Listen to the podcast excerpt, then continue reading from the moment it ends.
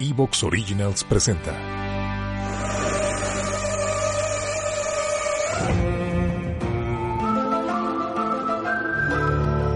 ¿Qué hay en estas historias que nos atrapan? ¿Y si aprendiéramos algo de ellas? ¿Las tomarías en serio? La psicología detrás de las series y películas. Con Juanjo Núñez, Juanjo Núñez y Daniel Galván. Daniel Galván. Así que prepárate porque esto va en serie. Va en serie.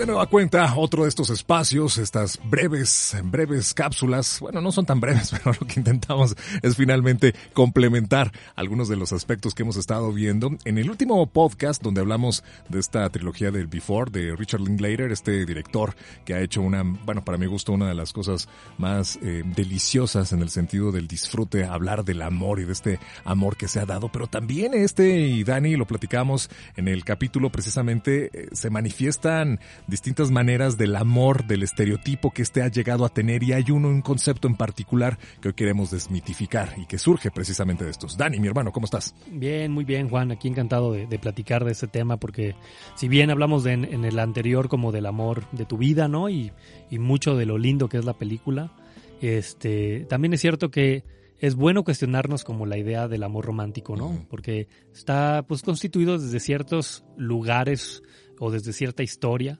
y luego en verdad pues idealizamos el amor romántico, ¿no? Entonces creo que es muy bueno charlar de este tema hoy. Claro, y sobre todo la necesidad, ¿no? Tan eh, ya instalado. Y mira, yo te lo decía hace un momento, este, y compartía yo en otros espacios, escuchaba luego un discurso en el que se alentaba de alguna manera y, y a mí me, me, duele y yo pues levantaba la mano de alguna manera en el que justificando desde la manera en cómo alguien desde el poder, desde la circunstancia incluso de, de aprovecharse de, de, que, bueno, pues es un, un, reconocido y entonces tiene la posibilidad de enamorar de manera permitida, porque a pesar de que esté casado, a pesar de que tenga otra familia, pues es que fue víctima, digamos, la chica de los encantamientos, ¿no? De, del Señor, y es que fue tan galante, y es que tenía tantas virtudes, y así se vende luego bonito, y entonces es esto de lo que precisamente queremos estar el día de hoy señalar. Yo pienso que eso es el, el, el gran problema, pues, uh -huh. de que se vende como algo bonito. Ajá. El amor romántico es como todas estas eh, prácticas, discursos eh, que a lo largo de, de, muchos años se han puesto, eh, digamos, en como en cómo debe ser una relación, sobre todo heterosexual, uh -huh. no por muchos años, y que tiene que ver con, con que el, una de las dos partes conquista y la otra está como en un lugar muy sumiso, uh -huh. ¿no? Durante décadas ha sido mucho el lugar del hombre, y el lugar como de la mujer, ¿no? Y entonces se ha construido como que el, lo lindo del amor romántico es que te complementa, que debe ser para siempre, que debe de ser algo que traiga sufrimiento, ¿no? Porque el amor verdadero te hace sufrir, este, y luego aparte establece roles que pueden ser hasta muy violentos o muy perversos, como que, como yo soy el que paga la cuenta, este, yo te abro la puerta, te llevo flores, este, yo soy el que conquista, yo soy el que escribe. Y insisto que luego mucho en los roles heterosexuales de hombre y mujer. Y lo que vamos a intentar hablar es eh, como desmitificar por qué no son como tan bonitos. O sea, porque en un primer momento yo escucho luego todavía hoy a muchas personas que dicen es que está muy padre, ¿no? Que, que el hombre protege, me debe proteger. O está padre que él pague la cuenta, ¿no? Y ahí te diremos por qué, cuál, cuál es el trasfondo claro. de esas cosas, ¿no? Uh -huh. Oye, y también, bueno, como dices, toda la literatura, las eh, historias. Aquí en México hay una todo un contexto donde las telenovelas hemos sido famosos, ¿no? A nivel eh, de construcción de estos productos audiovisuales y en el que, bueno, pues siempre, ¿no? De alguna manera la construcción es esto, ¿no? De que, pues, el rescate viene el príncipe azul, rescata a la damisela que se encuentra en penurias, en circunstancias incluso de pobreza, porque así se le retrata y entonces, bueno, ya la, este rescate ya es el, lo idílico y bonito y, y que crea todo este contexto. Partiendo en todo eso, este, habremos de entender que esto será cultural, brother, también, es decir, mm. entender que eh, en, México no se vive de igual manera, digamos, este amor romántico, algunas otras culturas, algunos otros países, o podemos entender más universal este, este, esta manera de actuar. Claro, una primera idea que tenemos que entender es de que sí, efectivamente, como las dinámicas como de pareja obedecen a cuestiones culturales e históricas. Es decir, no es lo mismo en México que en otro lugar, así como no es lo mismo en México ahora que hace 50 años o 100 años. ¿Y por qué? Porque obedece como a, a nuevas formas, nuevas narrativas que van habitando como nuestras sociedades.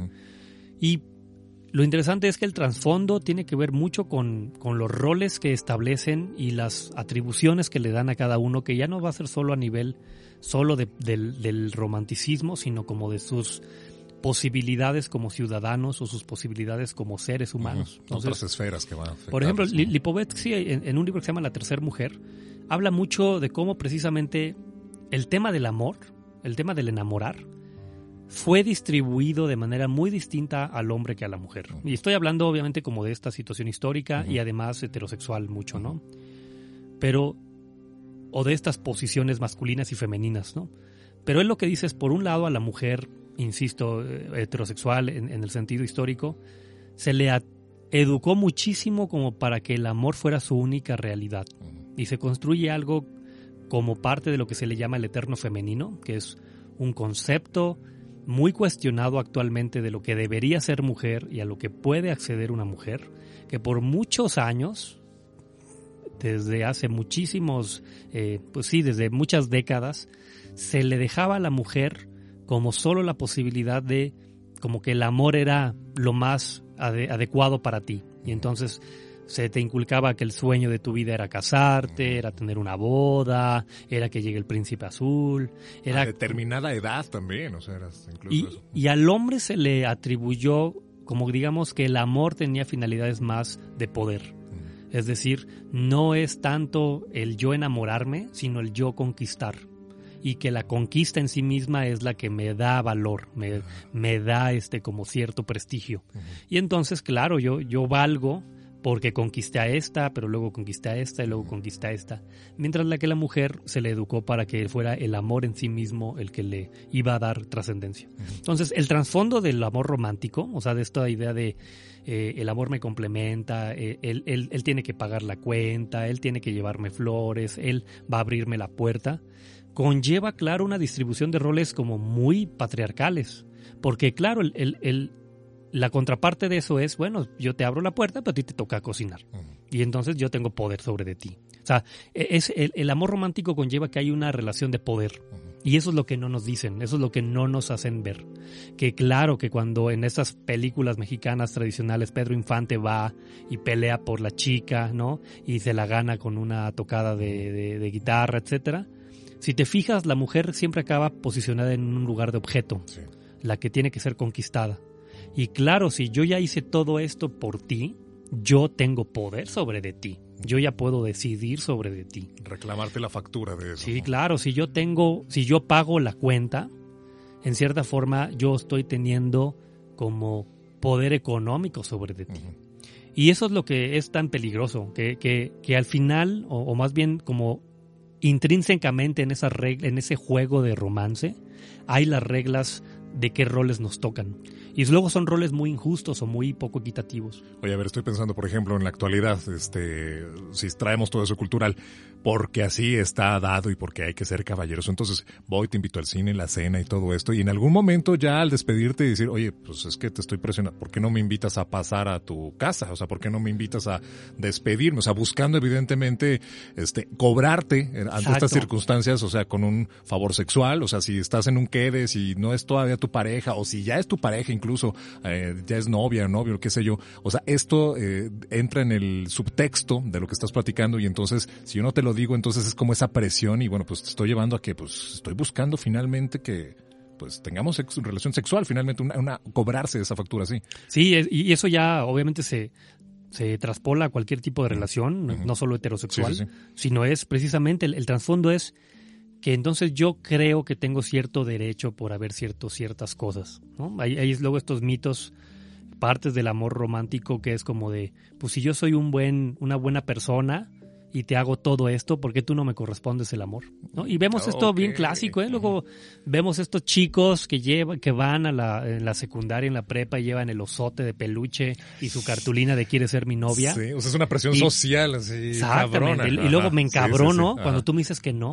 Fíjate hasta qué grado el peligro del amor romántico. Oye, no, y incluso, bueno, ahorita lo que se usa mucho en, cualquier red social es esto de que preparas todo para hacer el pedimiento, ¿no? ¿Cómo se llama esta madre? O sea, cuando pides que sea tu novio, tu esposo, ah, sí, claro, claro. O sea, te quieres casar conmigo, o sea, todo esa, ese ejercicio de que arreglas, haces y, produces, digamos, todo el escenario para que finalmente cuando haces y cuando se han visto que dices, pues no, o sea, se da la media vuelta y bye. O sea, está en ese nivel de violencia. Y, lo, y lo cabrón es de que yo me enojo. Ajá, sí, o sea, yo me enojo. Y la sociedad se enoja contigo también porque dice, se indigna porque dijo que no. ¿Por qué, ¿Por qué le dice que no? Porque claro, porque la otra persona tiene su propia decisión y libertad. Y eso es lo que el amor romántico no, como que no instruye, ¿no? O sea, el amor romántico como que no deja claro que hay pareciera que siempre hay una relación de conquistador-conquistadora, o conquistada, perdón, perdón. hay, hay, una relación de conquistador y de conquistada-conquistado, ¿no? O conquistadora y conquistada. Y entonces, la realidad es de que no es cierto de que en una relación haya un activo y un pasivo. En una relación hay dos activos, porque hay dos libertades y dos personas con posibilidad de decidir. Pero el amor romántico nos enseña, y mucho luego a los hombres, eh, de que el, entre más cosas haga, yo tengo derecho sobre de ti. Y tendrías que decirme que sí. Y tendrías que corresponderme a mi necesidad. Porque yo ya hice todo esto. Yo ya derroté al dragón. nunca hubo un cuento que hubiera estado muy bien. Donde, claro, el, caballero va, derrota al dragón. Después de derrota al villano. Para siempre, ¿qué sigue? No, no, deja eso, porque eso lo hablamos en la, en la parte de, de, la, película. Sí. No, conquista al dragón, todo llega con la princesa y la princesa le ha dicho, ay, muchas gracias, güey ya puedo ser libre. ya me voy. Oye, y vamos a, darme un beso. No, no, no, quiero. Claro. gracias por salvarme, pero no quiero, no, no deseo eso. Sí, sí, sí. No te lo debo. No, no, ajá, no te lo debo. Te lo debo. No te, ese es el punto. El amor romántico enseña que el, que el amor debe ser una deuda. Que hay una deuda. Se, se basa en la deuda. Tampoco te enseñan que la princesa hubiera ella salido con sus pinches habilidades de chingona espada china a, a y sin necesidad del, del príncipe, ¿no? Eso tampoco te lo contaron.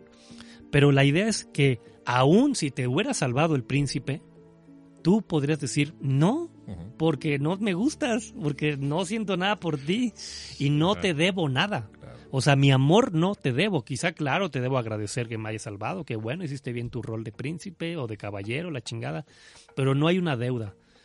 Y claro, la idea no es, crean, cuando hablamos de desmitificar esto, no significa que las relaciones no puedan tener detalles.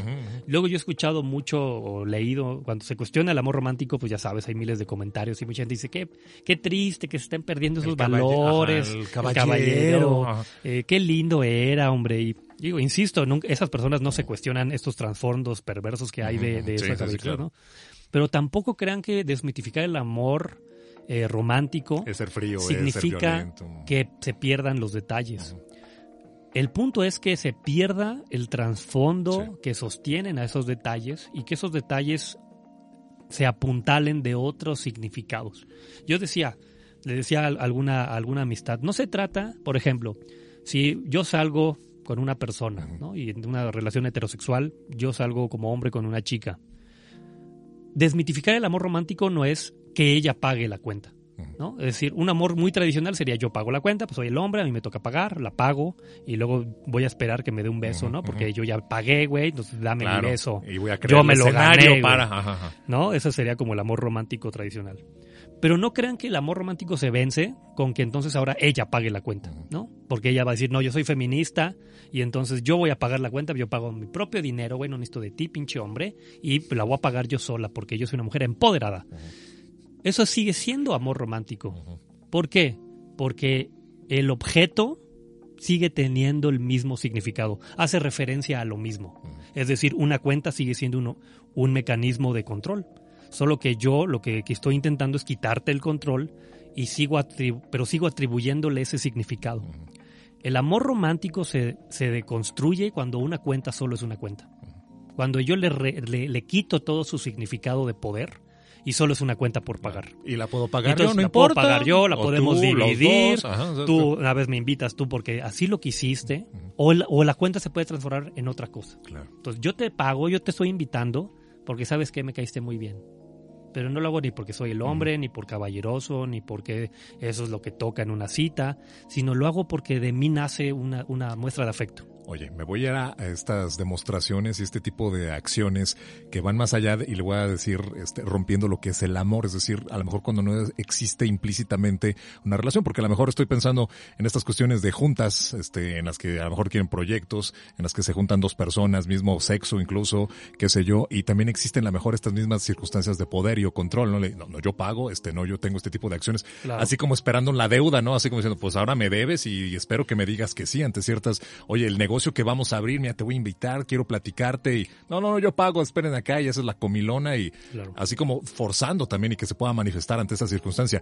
En, por ejemplo, en puestos de trabajo, o sea, en el que eh, ya sea jefe o jefa sobre su empleado o empleada, la manera en cómo pueda incluso también tener como, eh, eh, oh, te traje el detallito, la manera y, y, oye, pues si yo nunca te estoy pidiendo y por qué el detallito y detallito y detallito, o sea, bajo qué circunstancias se está dando y generando esa misma, o sea, una deuda, un- una presión de que el día de mañana tenga que aceptar algo más, qué sé yo, o incluso, este, me voy a ir también al otro extremo ya para casi estar finalizando, mi hermano, en cómo uno como caballero y o como dama también pueda darse, pero ¿por qué me, y ya lo platicamos en algún momento, ¿por qué a mí me creo, por qué me creo con la posibilidad de decirte, oye, qué, qué linda te ves el día de hoy, eh? o sea, estás viendo acá, o sea, ese tipo de comentarios, desde dónde lo estoy posicionando y para qué los estoy dando. O sea, el, el punto es todo eso habría que verdaderamente cuestionárnoslos y como mejor crear nuevos símbolos o nuevos códigos.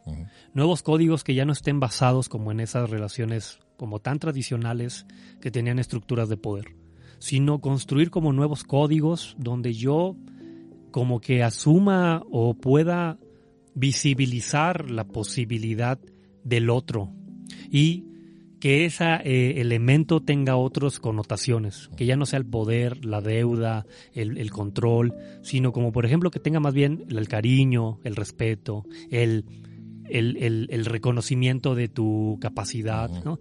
Les voy a decir algo muy sencillo, o sea, es- es- tendría más valor que quizá, no sé, yo, yo le reconozca al otro eh, su importancia o que yo le que el, que el símbolo o el objeto que yo uso represente mi cariño genuino más que un que represente mi control, ¿no? Entonces, la idea del amor romántico es pasar del amor romántico que conlleva o trae de, de idea como esta idea de, de tú y yo somos uno mismo, nos complementamos, tenemos estos roles estereotipados de género, a tú y yo nos queremos por quienes somos. Y entonces tú y yo ni nos completamos, ni vamos a ser quizá para siempre, pero sí yo respeto toda tu individualidad y tú respetas toda mi individualidad y juntos podemos demostrarnos cariño desde esas otredades.